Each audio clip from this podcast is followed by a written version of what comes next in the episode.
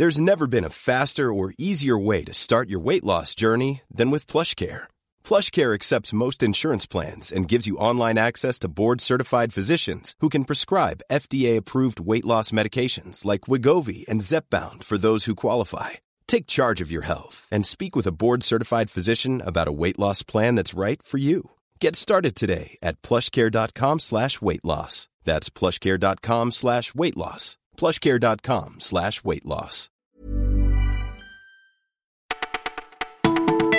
Bonjour à toutes et à tous, vous écoutez le Flash du Parisien, c'est Claudia au micro et voici les informations de ce dimanche 10 mars a vraiment participé au grand débat.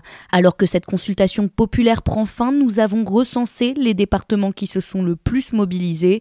Sur Internet, ce sont ceux de Paris, des Yvelines ou des Hauts-de-Seine.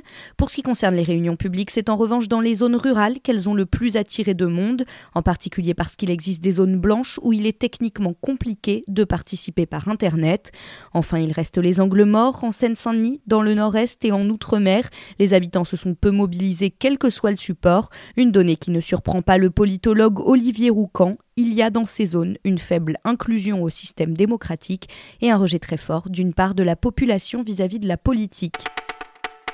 Bien qu'on ne puisse tirer de conclusion de ce grand débat, certains sujets sont régulièrement revenus sur la table. C'est le cas des retraites. Depuis 1987, les pensions évoluaient au même taux que l'inflation.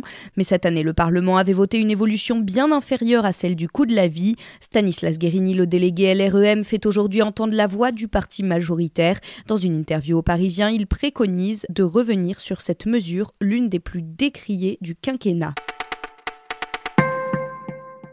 Après le succès de la première édition l'an passé, Stéphane Bern lance demain la campagne du deuxième loto du patrimoine. En 2018, l'opération avait rapporté 22 millions d'euros pour la restauration de 269 monuments en péril. Cette année, 18 monuments pas encore dévoilés ont déjà été sélectionnés. Nous avons cherché des types de monuments ou des départements qui n'avaient pas été mis en valeur l'an passé, confie Stéphane Bern dans une interview qu'il nous a accordée. 100 autres monuments seront choisis d'ici le mois de juin. Les organisateurs espèrent que la somme récoltée soit plus élevée qu'en 2018. Depuis mercredi soir et la cuisante défaite du PSG face à Manchester au siège du club, l'ambiance n'est pas à la fête. Il va encore nous falloir quelques jours pour essayer de digérer l'achat salarié, car pour tout le monde, les projets lancés dans la perspective de la suite de l'aventure européenne sont désormais soudainement à l'arrêt. Les tags injurieux peints jeudi devant le camp des loges ont quand même été effacés avant le retour des joueurs aujourd'hui. On pensait avoir vu Kim Kardashian sous tous les angles et voilà qu'on en propose un nouveau. Trois auteurs français racontent en bande dessinée l'épisode de son saucissonnage en octobre 2016 dans un luxueux appartement parisien. Au scénario, Julien Dumont et François Vignol, deux anciens du Parisien qui ont longtemps traîné leur bloc-notes dans les couloirs du 36 quai des Orfèvres. Et au dessin, Grégory Mardon pour un ouvrage sobrement intitulé Les bijoux de la Kardashian. Vous écoutiez le flash du Parisien, merci à vous et bon dimanche.